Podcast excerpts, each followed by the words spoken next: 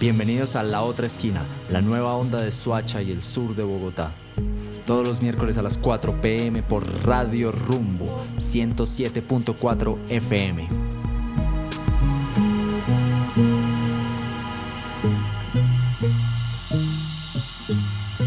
Queridos amigos, queridas amigas, muy buenas tardes. Bienvenidos a La Otra Esquina Radio, el lugar en donde cada semana encontramos nuestro sur.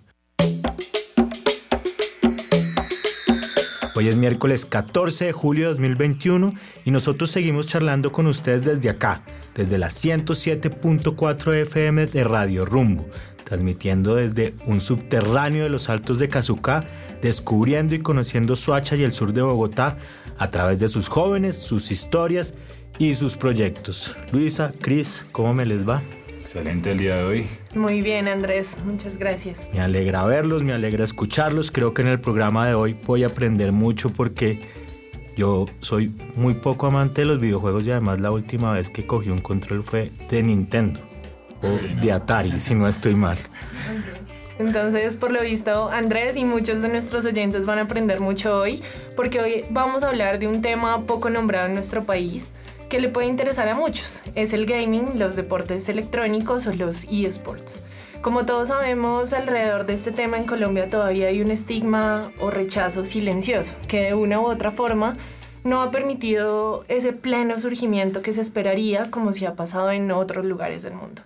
Para hacernos una idea, la industria de los eSports crece un 18% anualmente y según los datos de PricewaterhouseCoopers llegará a ser un mercado de 1.800 millones de dólares en 2023. Así que bueno, Andrés, Cris, oyentes, esta es una industria que está creciendo exponencialmente tanto en audiencia como en recursos y patrocinios. Sin embargo, pues Colombia no ha podido llegar a ese nivel de competencia y profesionalización porque todavía muchos sectores no consideran el gaming como una profesión o un trabajo. Sé que algunos de ustedes todavía pueden tener sus reservas y le pueden parecer que el gaming es intrascendente, pero ¿y si les dijera que no lo es? En la otra esquina ya hemos hablado de la gamificación para fortalecer los procesos de enseñanza y aprendizaje en niños, niñas y jóvenes. Aquí en Kazuka, Tiempo de Juego lo usa como su principal herramienta para la transformación comunitaria y sabemos que lo ha hecho muy bien, impactando a más de 6.000 niños actualmente en todo el país. Ahora, si ese es el poder del juego, ¿por qué no imaginar el alcance que tiene todos los videojuegos para propiciar el cambio social en nuestro país, desde los mismos jóvenes? Bueno, hoy conoceremos algunas personas que vienen trabajando con el gaming con fines comunitarios y yo, como ustedes en este momento, me muero de la curiosidad por conocer su trabajo. Así que damos inicio a este programa de gamers con un poco de música, no sin antes darles un dato para que se hagan una idea de la gran oportunidad que hay detrás de esto de los videojuegos. Y esto es de un estudio llamado La Generación Interactiva en Colombia, realizado por la Facultad de Comunicación Social de la Universidad de La Sabana el cual asegura que en Colombia 7 de cada 10 adolescentes practica habitualmente videojuegos. 7 de cada 10, ¿cómo la ven? Espectacular, Chris, qué gran programa y pongámosle musiquita a esto esta tarde. Claro que sí, nos vamos con esto de Flying Lotus que se llama Black Balloons Reprise.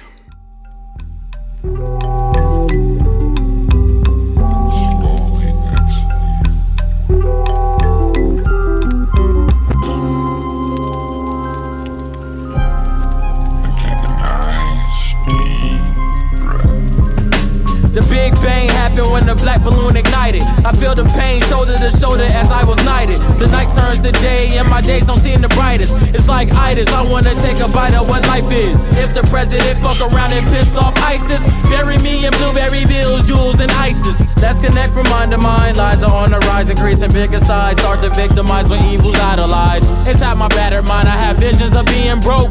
A broken man writing words of wisdom inside these notes. Shattered and lost, chattering talk, blabbering off, grabbing the cross, telling Jesus nothing matters at all. The black balloon floats, the black balloon flies, the black balloon pops, the black balloon dies. I must be the black balloon in. The children of the world always meets a doom end. The earth will soon end. We all perish, all parents, all kids, all buried. Cemetery ceremonious. Find me at my loneliest. Life is the ugliest bitch I ever messed with. But she quit to down that nut back like Nesquik. Never try to take my life, you get your chest hit. Counting paper with Nigeria till my flesh split. We all cry. Black balloon we all die. Nobody couldn't handle the truth, we all lie. Then wait to see the real. Till then, I kick that funky shit into my clothes. We all cry. The day the black balloon explode, we all die. Nobody couldn't handle the truth, we all lie.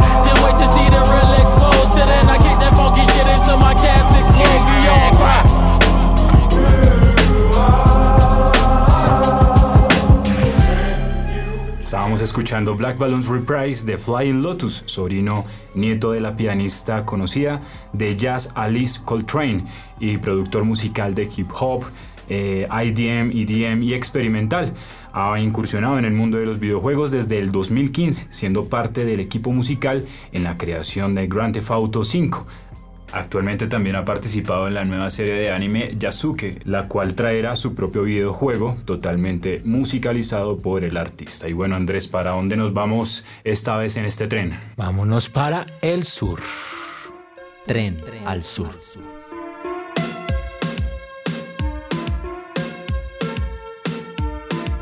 Bueno, Andrés, Cris, para darle la bienvenida al invitado local que es justamente de aquí, de la Comuna 4 de Suacha, de, Kazuka, me gustaría saber cuáles fueron sus videojuegos favoritos. Mm, Pac-Man, el maravilloso mundo de Mario Bros. A ver, Cris, un poco más actualizado. Bueno, de pequeño fue más Halo, ¿sí? Y ahorita el juego FIFA. Ok, ok, bueno, pues tal parece que uno de los videojuegos favoritos de nuestro invitado local es League of Legends. De hecho, este gamer le sacó un provecho inimaginado más allá del entretenimiento, y era usarlo como una herramienta educativa en el aula. Se trata de Michael Gutiérrez, un joven gestor comunitario quien enseña tecnología y computación a niños, niñas y adolescentes de la Comuna 4 de Suacha, usando herramientas lúdicas con las que fomenta en sus participantes valores para la vida, además de los aspectos técnicos de su enseñanza. Michael imparte sus clases en la conocida Sala Solar, la única sala de cómputo que funciona con energía solar en Latinoamérica y que se encuentra precisamente aquí en la comuna 4 de Suacha, en Cazucá. Un gamer apasionado, quien por su práctica diaria con la comunidad ha sabido cómo interpolar las bondades de los videojuegos para el provecho educativo. Seguro hay mucho por enterarnos, así que Michael, bienvenido a la otra esquina radio. Gracias, muchas gracias por la invitación. Michael, qué gusto tenerte por acá, por la otra esquina. La última vez que te vi fue dictando clases a adultos mayores en nuestra sala solar. Una labor muy interesante la que venía realizando con la Fundación Tiempo de Juego, pero quería comenzar preguntándote y que le cuentes a la audiencia cómo es que un videojuego puede llegar a ser usado en la práctica educativa. ¿Qué es lo que realmente puede aprender un niño, un adolescente o incluso un adulto mayor de esta manera? Bueno, ya que estás hablando de adultos mayores, me parece que es una, una parte muy, muy interesante de lo que les quería contar hoy. Pues resulta que un juego es demasiado inmersivo. Entonces la persona que entra a un videojuego entra a otro mundo. Y al entrar a otro mundo, estamos hablando del mundo de la tecnología, pues estas personas pueden encontrarse con habilidades a desarrollar. Entonces es la primera entrada para empezar a con un computador. Yo como con un computador sin ver teorías, sin leer libros, pues hágalo jugando. Jugando usted aprende de procesadores, aprende de latencia, aprende de periféricos. Entonces, todo ese tipo de cosas fueron las que me motivaron a, a cómo meter los videojuegos en una comunidad de niños y cómo hacer que esos niños se, eh, se enamoraran de esto y empezaran a hacer algo eh, académico. Claro, y además por lo que mencionábamos ahorita, y es que 7 de cada 10 adolescentes en Colombia practican videojuegos diariamente, entonces es eh, interesante saber que a través de, los videojuegos uno puede llegar a desarrollar habilidades en ellos. Eh, sin embargo, muchos creen que los videojuegos, Micha, pueden provocar rechazo a otro tipo de material didáctico, como los libros o simplemente al contacto al aire libre y a los juegos fuera de casa a la socialización en general. Teniendo en cuenta esa crítica, eh, ¿hasta qué punto es bueno tratar con los videojuegos como estrategia para la educación? ¿Cómo lo has manejado en el aula y en tu vida personal como gamer? Pues es una pregunta bastante compleja. Pues hay, que entender que la, información que sale de un libro es muy valiosa y va, va dependiendo mucho de la capacidad de lectura que tú tengas. Pero en un videojuego la, el bombardeo de información es muy grande. Entonces lo que pasa es que los jóvenes cuando están muy sumergidos en los videojuegos están acostumbrados a que haya mucho bombardeo de información. Por eso es que tal vez cuando vemos un libro como que, oye, está yendo muy lento. Entonces es una, es una técnica también para las nuevas generaciones que cada vez más va más rápido. Entonces, pues para que no estén así leyendo.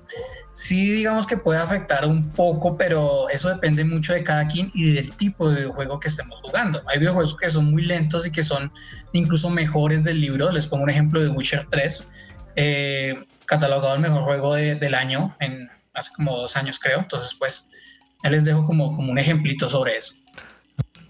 Qué maravilla, Micha, qué maravilla, hermano. Mí esto ya me está interesando mucho. Y para todos nuestros oyentes, acá traemos siempre también colectivos de todo el continente, de todo el vecindario cada semana.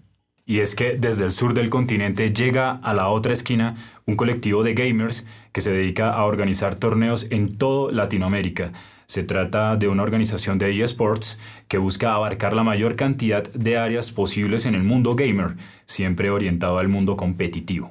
Son aproximadamente 10 personas trabajando en este proyecto, más los jugadores que tienen actualmente. Cuentan, eh, para explicar un poco, con tres equipos, dos en Latinoamérica Norte y uno en Latinoamérica Sur, en Wild Rift, o sea, League of Legends. Así es, Cris, y precisamente su objetivo es tener mayor presencia en Latinoamérica y potenciar los eSports en la región. Ellos tienen la convicción de que hay muchas personas que juegan muy bien, pero desperdician su potencial al creer que en esta región no hay posibilidades de progresar y crecer en este ámbito. Sin embargo, como ya hemos estado hablando, los eSports se encuentran en un crecimiento constante, tanto de jugadores como de posibilidades a futuro. Estoy hablando del colectivo El Competitivo y nos acompaña en su representación Oriana Pompey, una de las fundadoras de la organización, y Jeffrey Hernández, un gamer colombiano quien llegó a El Competitivo en el camino por hacer valer a los eSports y a los videojuegos en Colombia. Y nos encontramos con ellos en este momento, Oriana y Jeffrey. Bienvenidos a la otra esquina radio. ¿Cómo se encuentran? Hola, buenas tardes. ¿Todo bien? Muchas gracias. ¿Ustedes cómo están? Muy bien también por acá, Oriana, y bueno, bienvenidos. Yo quería comenzar preguntándoles algo que me causa mucha curiosidad y para serles sincero nos ha costado encontrar en Colombia, y es cómo se forja un colectivo de videojuegos a nivel internacional. Eh, sobre todo en una región como la nuestra, en la que ha sido un tema difícil de posicionar y de esta manera quisiéramos saber cuál ha sido su experiencia. Mira, nosotros hace dos meses aproximadamente comenzamos con la organización. Eh, somos todos los que formamos parte de, de Búho, que así nos llamamos, eh, somos jugadores del juego que manejamos actualmente, que es Wild Rift. Eh, estuvimos hablando bien sobre todo y decidimos llevar a cabo el proyecto de la organización por cuestiones de que, bueno, acá en Latinoamérica se subestima demasiado el potencial que tienen los jugadores, es como que casi nadie confía en que nosotros podamos llegar a algo. No sé si, si me explico. Entonces fue más que nada por eso la, decisión que tuvimos de, empezar con, este proyecto, con la organización, que por el momento nos está yendo bien.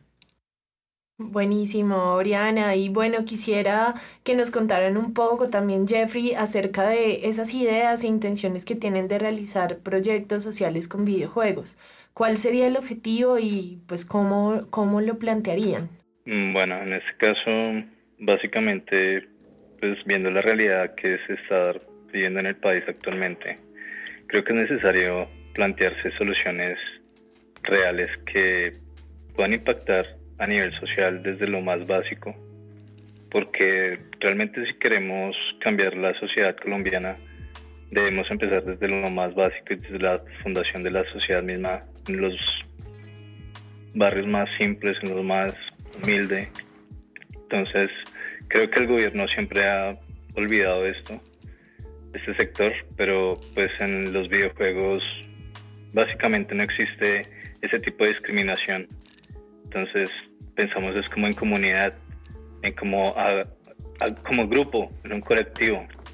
Entonces, en, en, todo colectivo, siempre empezando un proyecto, siempre van a haber dificultades, siempre van a haber personas que van a estar juzgando, criticando el proyecto, pero pues más que nada pues uno tiene que tener la certeza de que en este caso pues la comunidad es algo que uno está formando y uno tiene que tener también reputación.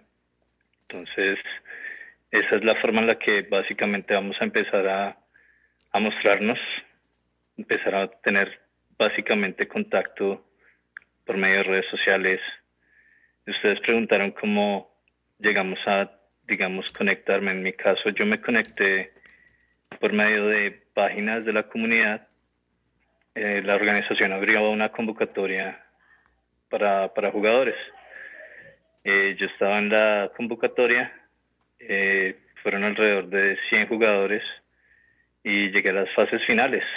Y entonces, pues bueno, me hice pues muy amigo de uno de los organizadores y empecé a comentarle la idea de lo que yo tenía planteado y así fue como me enrolé con la organización. Bueno, y ojalá desde este enrole con la organización se puedan plantear y se puedan concretar esas ideas y esos proyectos. Y me gustaría eh, generar un poco de conversación entre nuestros tres invitados, que son Michael, Jeffrey y Oriana. Y es que sabemos que a grandes rasgos jugar a los videojuegos es bueno para el cerebro, mejora la atención, la memoria, la coordinación visual y manual, así como previene el envejecimiento cerebral. Sin embargo, sabemos también que en exceso puede ocasionar trastornos del sueño y como he mencionado anteriormente puede llegar a generar un rechazo de otras actividades esenciales. Es este un poco el imaginario que existe en la comunidad sobre los gamers, que son algo así como personas totalmente abstraídas de la realidad, en un sofá todo un día, con dificultades para socializar con personas. ¿Qué tanto esto es cierto? ¿Qué nos puedes contar aquí, Jeffrey? Bueno, pues em, claro, digamos, todo en exceso es perjudicial. Cualquier actividad, de hecho, se ha demostrado a nivel psicológico y antropológico básicamente que cualquier actividad que se desarrolle en exceso pues ya pues va a llegar a un nivel nocivo, no es algo que sea beneficioso, sino ya se vuelve contraproducente en todo sentido para uno. Entonces, creo que los videojuegos es un balance, o sea, porque creo que aquí pues todos llevamos aparte pues una vida en el mundo real, o sea, no, no tenemos lo que en la psicología llaman una apofenia, que es una distorsión de la realidad. Entonces, básicamente todo eso se fomenta en el entorno en el que uno crezca, porque digamos, eh, en Asia pasa demasiado eso, porque pues los, los niños no tienen la atención de los padres, básicamente solo reciben dinero y se la pasan es conviviendo en un café internet con sus amigos, todo el día jugando videojuegos. Eh, yo tuve la oportunidad de viajar a Perú y pues conocí bastante, incluso allá pues lo que yo pensaría pues a nivel de infraestructura es un país que comparado a Colombia pues es un poco que le, le falta más desarrollo, sí, pero a nivel tecnológico están mucho más avanzados que nosotros y sobre todo ellos impulsan eh, el gaming, entonces eh, yo fui a los pueblos más remotos de Perú e incluso había un café internet donde los niños podían ir a jugar videojuegos. Entonces, es una posibilidad que le da a los más necesitados la posibilidad de conectarse también a otras realidades, salir de su mundo, porque pues es otra manera en la que uno puede escapar de su realidad, pero tampoco pues uno pues tiene que hacer que los videojuegos sean solamente su mundo. Pues es rentable, como ustedes hablan, o sea, es algo que está creciendo y sobre todo en la región, pues es una región que está en mucho crecimiento ahorita porque pues básicamente la región que lidera es Asia. Entonces, pues creo que pues en cuanto a lo de la salud es todo muy de manejo. Claro, claro, es, es totalmente cierto, es algo de manejo y de ponerle límites como a todo, a todas las actividades. Bueno, Micha, y para seguir contigo, si bien los videojuegos tienen un gran potencial de generación de discursos y de valores sobre la realidad, ¿tú crees que a través de ellos es posible impulsar algún tipo de transformación social? Y si es así, ¿de qué forma? Bueno, em, pues hay algo muy bonito y es que por medio de los videojuegos tú atraes a este público joven, ¿no? Y a su vez, este público joven, pues, como, como lo decían al principio, aprendía valores, aprendía pues cositas. Y aquí viene lo bonito, que esta, esta forma de actuar de las personas pues se va transmitiendo y esos mismos niños incluso ayudan a los adultos. Entonces, pues ese conocimiento que adquieren aquí tecnológicamente, eh, digamos que lo aprenden a transformar a otras personas. Por ejemplo, un, proyecto muy común o que de pronto no conozcan es el proyecto Sole, que lo lidera Sugatra Mitra, es un, un hindú creo. Y pues lo que hace él es algo parecido, él tiene un concepto de la gran pregunta, entonces los niños van investigando y lo que pasa es que nuevos niños se van uniendo. Entonces, ¿qué pasa? Los niños que ya llevan un tiempo en, en, este, en este ámbito de investigación le enseñan a los otros cuáles son las técnicas, por ejemplo, para con el computador. Entonces, en este momento ya estamos generando transformación, porque si vamos a un lugar donde digamos que los niños no tengan acceso a un computador y que de repente puedan tener acceso a uno y que hayan otros niños que se colaboren, que se ayuden. Entonces ahí estamos generando transformación porque estamos generando nuevas oportunidades y nuevas formas de, de percibir las cosas. Así es, bueno, y mm, Oriana, por tu parte, ¿tú qué opinas?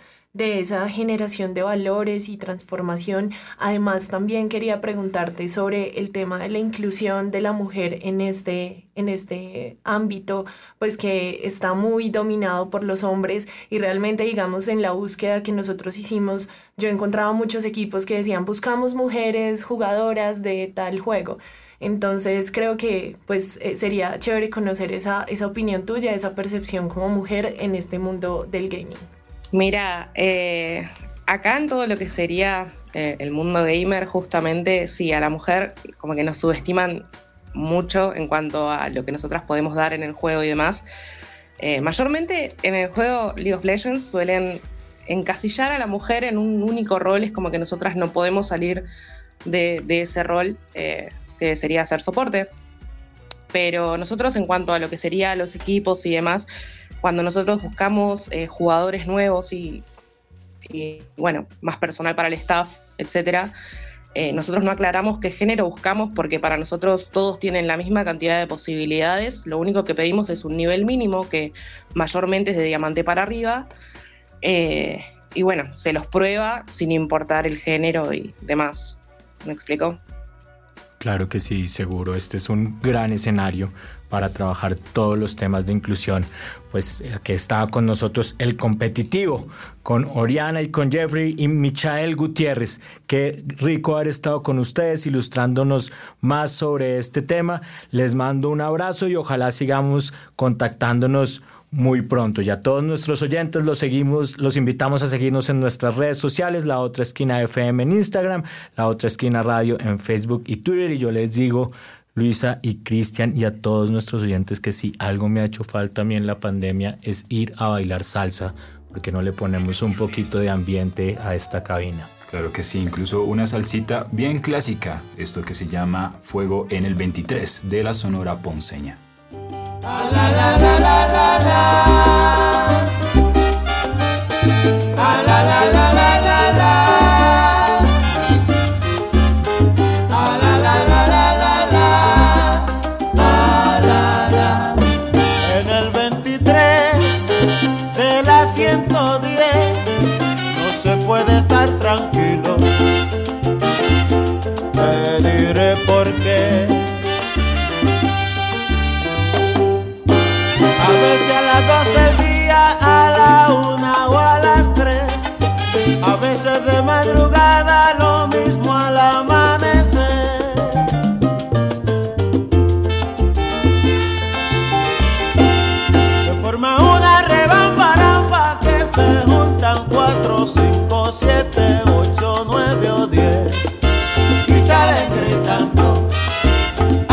avísale al super se estamos quemando. Y no se sabe el fuego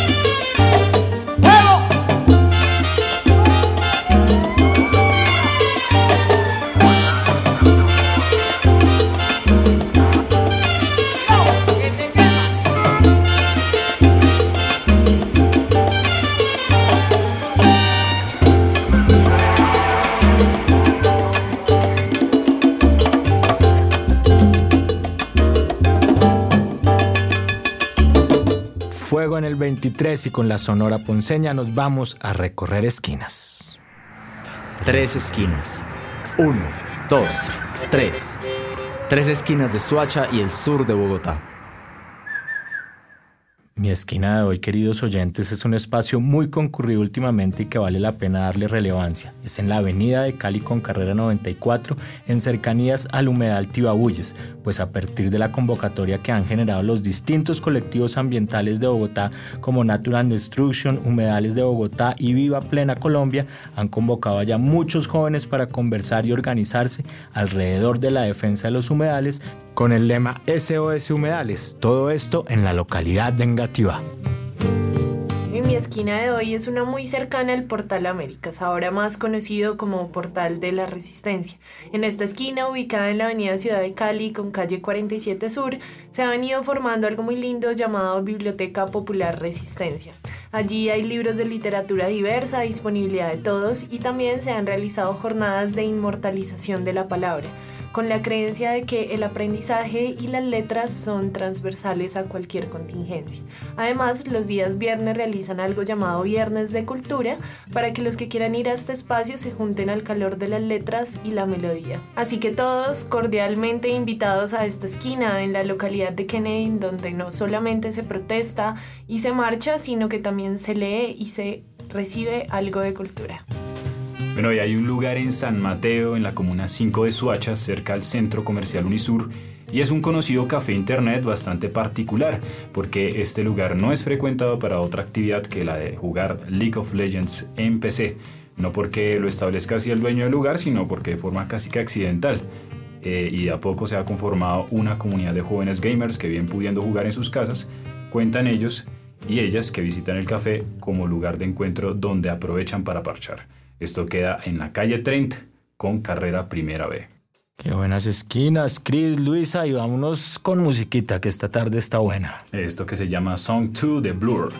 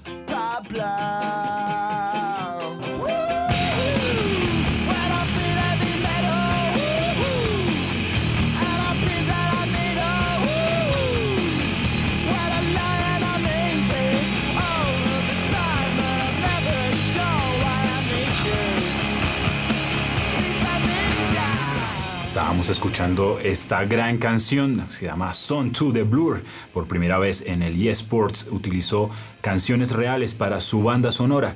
El tema principal de FIFA 98 fue Song 2 de Blur, que también sonaba en los menús del juego. Otras dos bandas californianas aportaron canciones de Crystal Method con cuatro canciones y Electric Sky Church. Bueno, Biesner, ¿y con qué nos vas a sorprender hoy?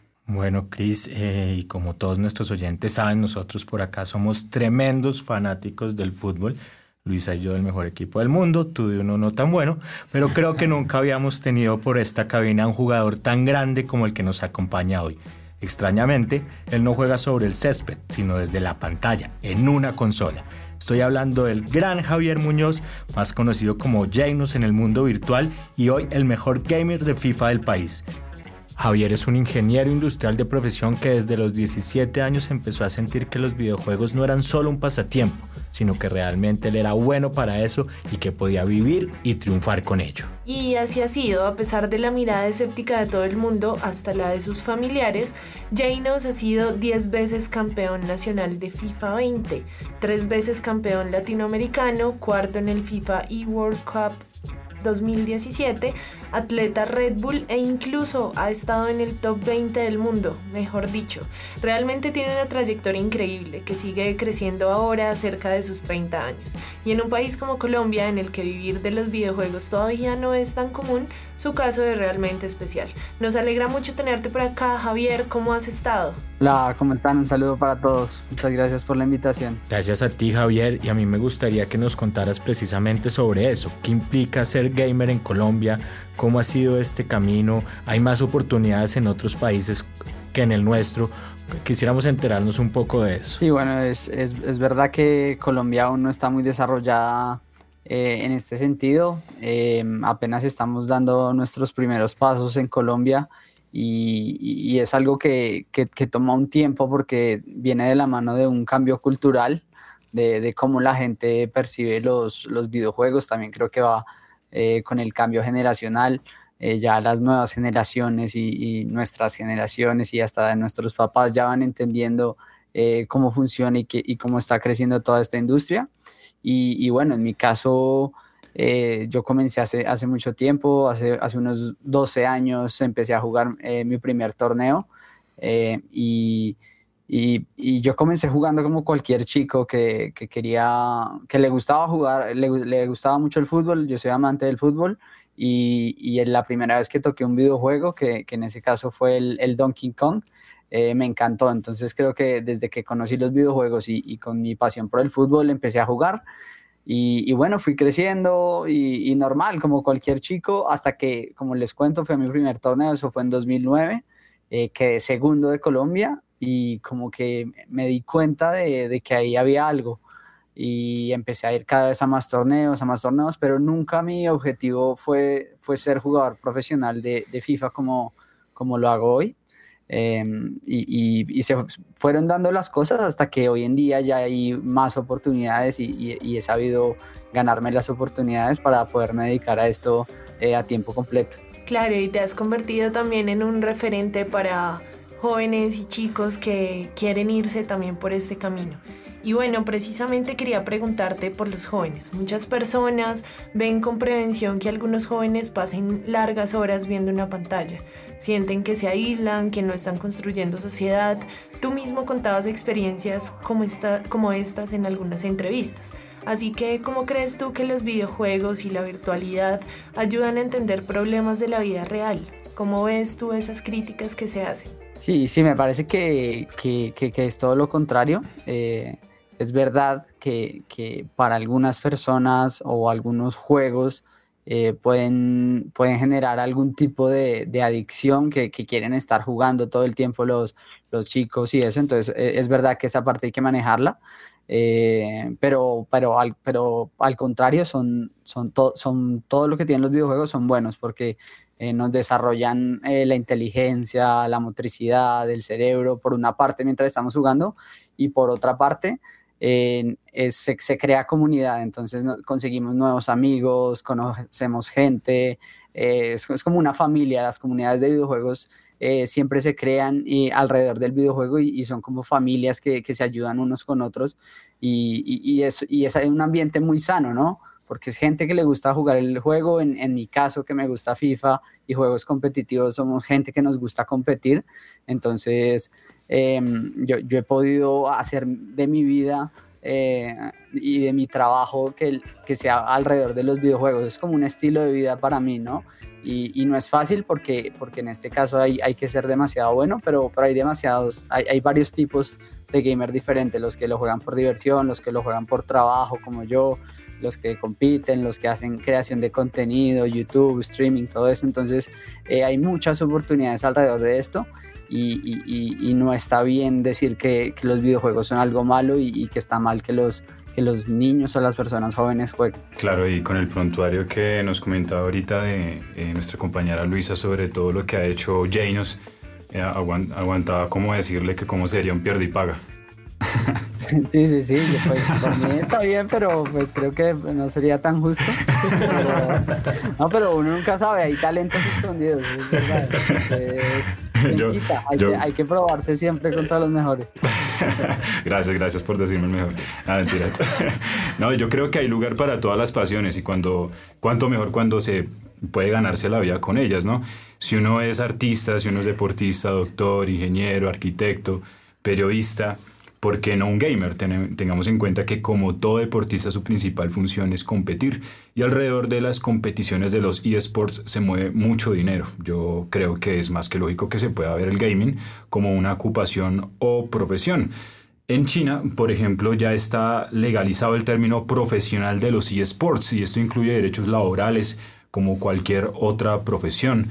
Janos, ¿qué tan lejos estamos en Colombia de que ustedes los gamers disfruten de esa misma condición? Eh, bueno, yo creo que estamos un poco lejos, aunque, aunque hoy en día todo, todo, es, todo va muy rápido, entonces creo que, que nosotros en, en, ese caso, digamos, de la tecnología y, y todas estas nuevas tendencias, eh, siempre estamos persiguiendo a las, a las superpotencias y, y, termina sucediendo lo mismo en nuestros países. Eh, entonces creo que, que, que, estamos lejos de, de, de, ser como Asia, Estados Unidos, todo esto que ya, que ya dan becas eh, para los jugadores, que, que tienen buenas oportunidades de, de, trabajar de esto, de salarios. Entonces creo que, que es como todos tenemos que poner de nuestra parte, desde el gobierno, desde nosotros los jugadores, los padres, y, eso es cultura, ¿no? Entonces, pero, pero hay, hay personas como el gobierno que, que, pueden influir más en la cultura, en el cambio cultural de, de, mostrar lo bueno que son eh, los, los, videojuegos y es, es, un trabajo que yo también me he encargado de hacer a lo largo de toda eh, mi carrera y mi vida, demostrarle a, nuestro país de que esto es, es, algo ya, que es algo de verdad, que es, es algo muy bonito y, que hay gente como yo que, que, podemos vivir de esto. Y como les explicaba antes, hay muchas formas de vivir de esto, ya sea compitiendo, creación de contenido, y, hay muchas maneras, ¿no? Entonces, eh, creo que se trata de eso y sería muy bueno que, que empezáramos a, a, mejorar en este sentido. Y, como lo dije ahorita, por un ejemplo de, de, de avanzar en esto sería poner becas para los mejores jugadores del país en universidades. Eso sería muy bonito de ver y, y sería un avance bastante importante. Y seguro que vamos a llegar allá. Hoy hemos hablado durante todo el programa también del poder social que pueden tener los videojuegos y como decía Luisa, tú te has convertido en un referente para muchos jóvenes, Javier. Así que, quisiéramos invitarte a escuchar con nosotros y nuestros oyentes esta sección que se llama Aguante la Paz Podcast, en la que contamos historias de jóvenes y colectivos de todos los territorios del país que han vivido en medio de la guerra y que sin embargo le han ganado el pulso al horror con sus iniciativas y ansias de paz. Hoy justamente tenemos la historia de Resurrección, que no sé si lo has oído, es un videojuego que nos pone a todos en el lugar de las víctimas del conflicto armado para construir juntos, para reparar. Aguante la paz podcast, porque la juventud es una época innegociable de la vida.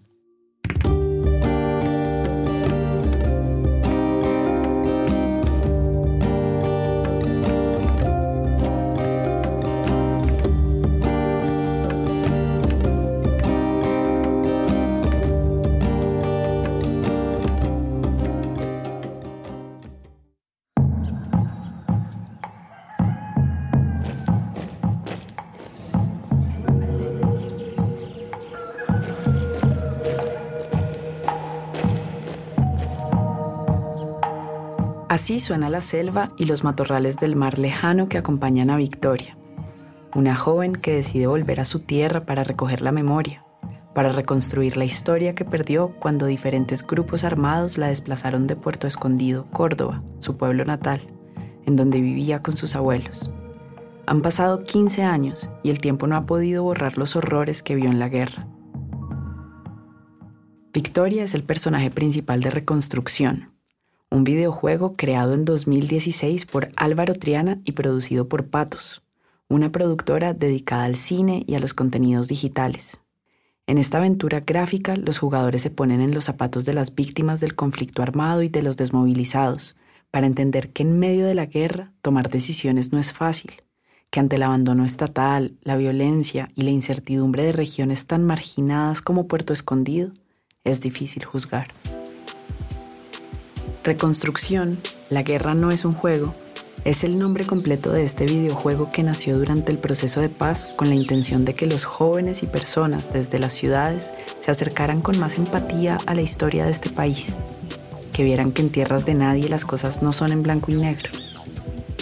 Pero a pesar de que desde entonces ha tenido gran recepción de los jugadores, se ha enfrentado a retos de financiación y a las dificultades propias de acercarse a una realidad muy dolorosa creo que es claro para, para, para todos que, que parte importante del plan de, de, este gobierno está en el, en el desconocimiento del conflicto y, y, en el ataque sistemático hacia el proceso de paz y esto incluye todas las iniciativas que hay de, de memoria, ¿no? Pues parte de eso es ver el centro de memoria. Entonces yo creo que, que no es una situación actualmente más favorable que la que tuvimos antes para, para lograr el financiamiento de este tipo de iniciativas respecto a la, forma del, trabajo con las personas que han estado involucradas en el conflicto, ya sean a partir de situaciones de victimización o, ejerciendo un, rol de, victimarios. Yo creo que, que, es un trabajo que es difícil, que es duro, que, que primero lo enfrenta uno a todos los privilegios que tiene, pero que, que a su vez o sea, yo no he encontrado la primera persona que haya estado involucrada en, en estas situaciones, así haya recibido violencia, digamos, de, de, guerrillas o de paramilitares, que no esté dispuesta a hablar y a colaborar. Entonces, también ayuda muchísimo a enfrentar esos discursos de odio que, que tú escuchas de cómo vamos a perdonar estos o cómo vamos a perdonar los otros y que generalmente salen desde Chapinero. Entonces, es, es, es bien, bien interesante. Yo creo que poderle dar voz a estas personas siempre será útil en, en todos estos procesos porque finalmente de eso se trata. Ellos fueron los que, que, recibieron los golpes más directos y siguen recibiendo desafortunadamente, porque lo que hemos hecho es, en los últimos años es, es retroceder. Ustedes saben que la lucha revolucionaria exige disciplina y sacrificios, compañeros. No es el momento de pensar en los hijos que dejaron o en la familia que los está esperando. Hoy más que nunca la organización los necesita comprometidos, disciplinados. Este videojuego en el que los jugadores deben tomar seis decisiones sobre qué camino tomar en medio de la guerra para abrir nuevos mundos y ayudar a Victoria a recordar su pasado y a sanar en el camino, que además es un transmedia, con un cómic, con artículos sobre el conflicto armado, cartillas y materiales de consulta, es a su vez el resultado de las crónicas que durante años recogió la documentalista Patricia Ayala. En ellas se basaron los guiones y personajes. Siempre preparados para el combate, compañera. ¿No te gustaría estar preparado para la paz? De ahí que cada rostro y cada nombre de los personajes del juego tenga su homólogo en la vida real. Y en un país que ha dejado 7.8 millones de desplazados internos, según cifras de 2020, y casi 9 millones de víctimas directas del conflicto armado, ese fue otro reto. Cuando estaban haciendo las pruebas de lanzamiento, muchos jugadores se quedaban helados, en un silencio incómodo y eterno, hasta decir, a mí también me pasó eso. Para Álvaro, eso fue lo más difícil, ver cuántas personas han sido tocadas de una u otra manera por la guerra. Sabas fue uno de ellos, un excombatiente que ingresó a los 16 años a la guerrilla por problemas con su familia y que quiso aportar a la creación del juego siendo un crítico punzante, pero también compartiendo su testimonio ese que le apuesta la paz desde que le dispararon seis veces y casi pierde la vida. Bueno, desperté, estaba en un hospital, el médico me preguntaba que si sentía las piernas y yo decía que no. Un día un médico pasó uno como la ronda y me dijo, usted, ¿y a usted no le han traído la silla de rueda? Y yo le dije, ¿silla de rueda para qué? Y me dijo, ¿usted no le han dicho nada? Y yo dije, no, a mí no, no me han dicho nada, ¿de qué? Entonces vino y trajo una silla y se sentó ahí y me dijo, yo le voy a decir a usted sin anestesia las cosas. Usted no, no, no tiene posibilidad de volver a caminar. Ahí fue cuando yo miré la dimensión de la tragedia.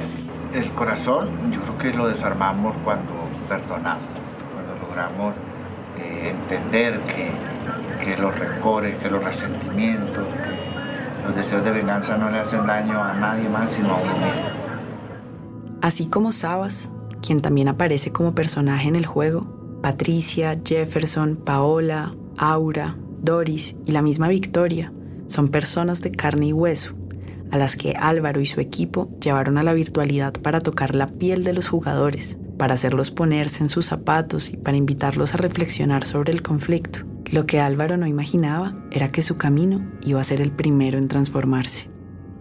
Entre las reflexiones que, a mí me dejó haber trabajado en este proyecto, yo creo que la, primera está en, también ver los sesgos que, yo tengo y que, que, formo y la forma en la que estos sesgos también alteran las decisiones y las posiciones que uno toma.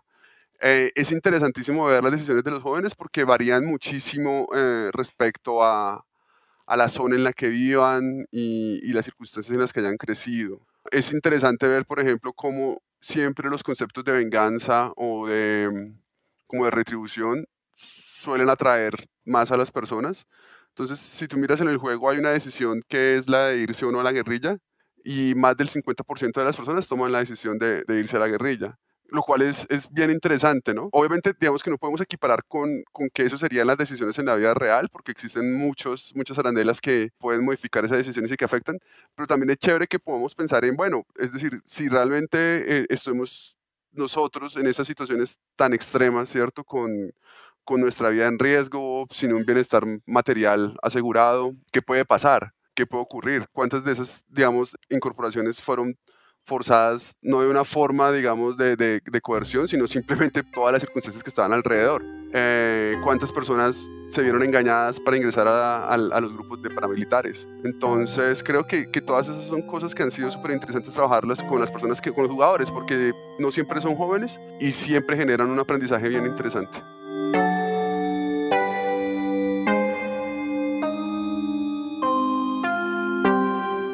Varios maestros han decidido incluir el juego en sus mallas curriculares y unos 50 jugadores lo terminan cada semana.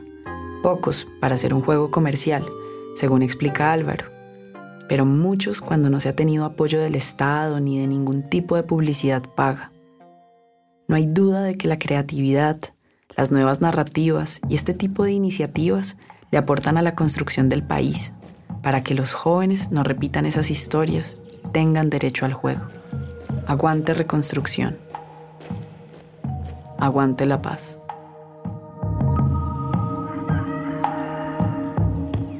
Wow, qué chévere. Eh, no solo por el videojuego, sino también porque desde acá, desde la otra esquina, siempre hemos promovido que cada cual desde su orilla haga cosas interesantes para aportarle a esta búsqueda de ese país que queremos y, queríamos volver contigo Javier preguntándote sobre tu opinión sobre esta historia y sobre si crees si realmente también desde tu campo y desde los videojuegos podemos hacer un aporte social a la juventud y al país en general.